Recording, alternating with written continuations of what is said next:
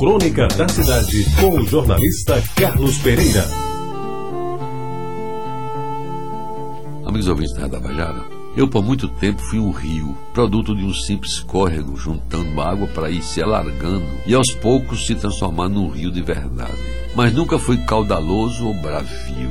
Ao contrário, as águas que me alimentaram me fizeram crescer sempre foram mansas e de boa qualidade. E se ofereceram a muitos para alimentá-los e matar-lhes a sede. Agora, já misturado às águas salgadas do mar, me vejo quase sem forças para enfrentar as ondas que, às vezes pequenas, de repente se transformam enormes, capazes de nos afogar. E sabendo que elas são fortes, o pequeno riacho de antigamente, talvez fora de tempo, sentindo-se forte já como o rio, um dia se imaginou superior a tudo. E ao longo do tempo foi com audácia e ousadia, vencendo o que lhe aparecer pela frente. Depois, já um tanto cansado, nem sentiu que já fora engolido pelo mar. E ele, o riacho, o córrego, o pequeno rio, simplesmente desapareceu na imensidão do oceano. Ele que já deixava em levar por tantas pessoas e animais que no passado enfeitaram as suas águas, de repente como que se afogou dentro da água. E como no último suspiro, já envolvido pela imensidão do oceano, tentou se deixar alcançar por uma linda sereia, que até lhe sorriu com seus dentes alvos e lindos, compondo uma boca de lábios carnudos e desejáveis. Apequenado e quase despercebido naquela montanha d'água azul-verde belíssima, buscou a sereia.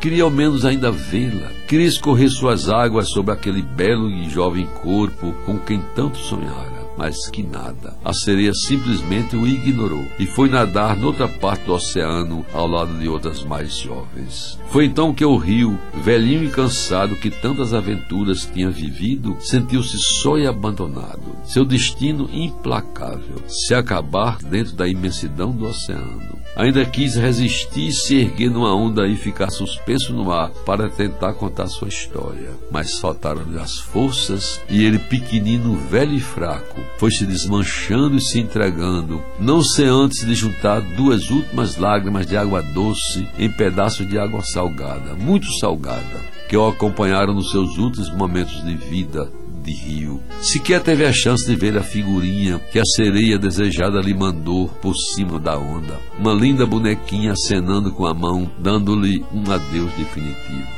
E a vontade de voltar a ser rio ficou somente na vontade. Afinal, a água que passou agora jamais será a mesma que passou há 40 anos. Essa se foi definitivamente, para sempre. E o resto? O resto é somente tristeza e choro, enquanto chorar for possível menos a lembrança de quem um dia qualquer, de um tempo qualquer, amamos de verdade, com ardor e vontade, com desejo e sinceridade, com amizade e honestidade, enfim, com todo o amor que se pode ter a uma pessoa, com quem se fala, com quem se ri, a quem se admira, de quem o corpo se treme só de pensar em abraçar e beijar com quem se tem um desejo enorme de chorar no ombro, de falar ao ouvido, de beijar-lhe a boca, de sentir o imenso prazer de ter-lhe o corpo colado por inteiro. Mas também ao saber que tudo isso não passa de um sonho, veio o vazio da solidão e da carência total. Enfim, esta é a vida, tão boa de viver, que nos propicia momentos de alegria pura, de satisfação imensa, de prazeres nunca antes sentidos mas também de momentos de extrema solidão, da falta da pessoa amada, da necessidade de mais afeto e carinho, e de amor com tudo que estas simples quatro letras, formando uma palavra de tão elevado poder, pode representar. O amor acima de tudo. Você ouviu Crônica da Cidade, com o jornalista Carlos Pereira.